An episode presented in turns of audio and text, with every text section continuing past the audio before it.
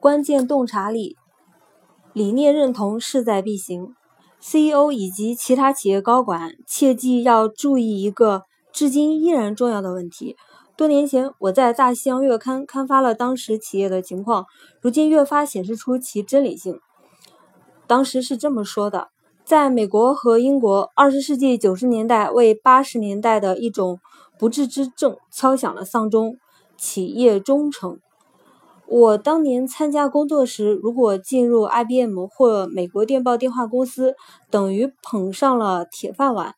即使业绩平平、无缘晋升的员工，一般也能平平顺顺的在这家企业干一辈子。在日本，一般代之以几乎总能。企业福利甚至延及为公司在册员工支付丧葬费。由于竞争越来越激烈，经营环境每况愈下，企业只好精简机构。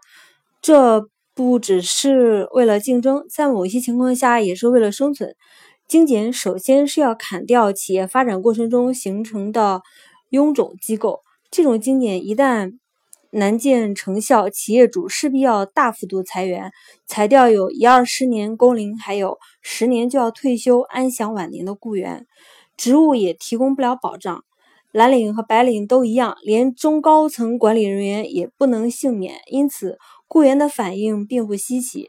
危急关头，如果知道忠诚得不到回报，你还能指望他们怎样忠诚？连一度爱护员工、以员工为本的联合利华，都对现有员工关闭了离职前退休金方案，愈发加剧了这一问题。英国养老。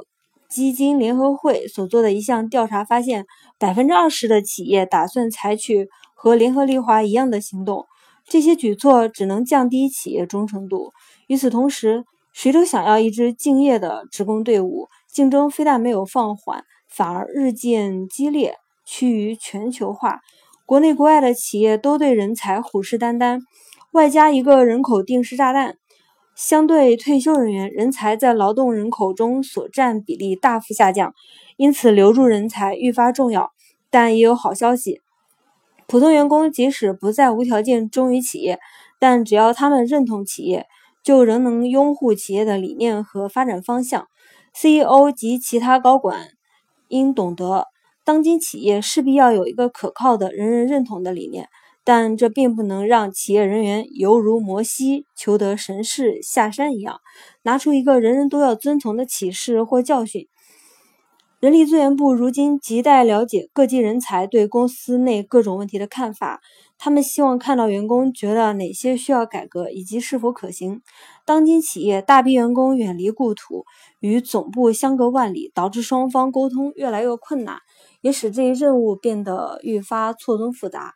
诺基亚曾屡创佳绩，原因在于积极与员工沟通，鼓励各级员工畅所欲言。二零零九年，诺基亚设了一个被称作 “Blog Hub” 的网上意见箱，鼓励员工直抒己见。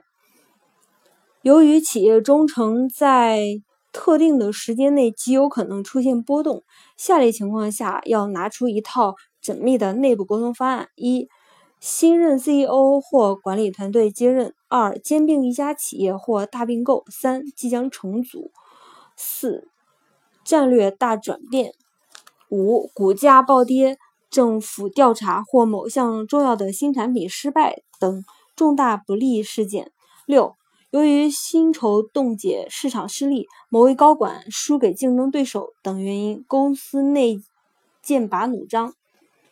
CEO 的态度事关公司的成败。我在博雅的生涯中对此深有体会。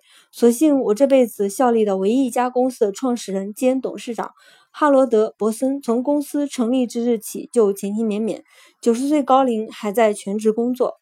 哈罗德有一个堪称真理的理念：他关心员工，且不论职务高低，哪怕是秘书和初级业务员。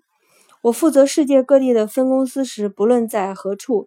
员工们都认为公司关心爱护自己，因此我们经历了许多人手奇缺、公司的发展和成功却没有被耽搁的时期。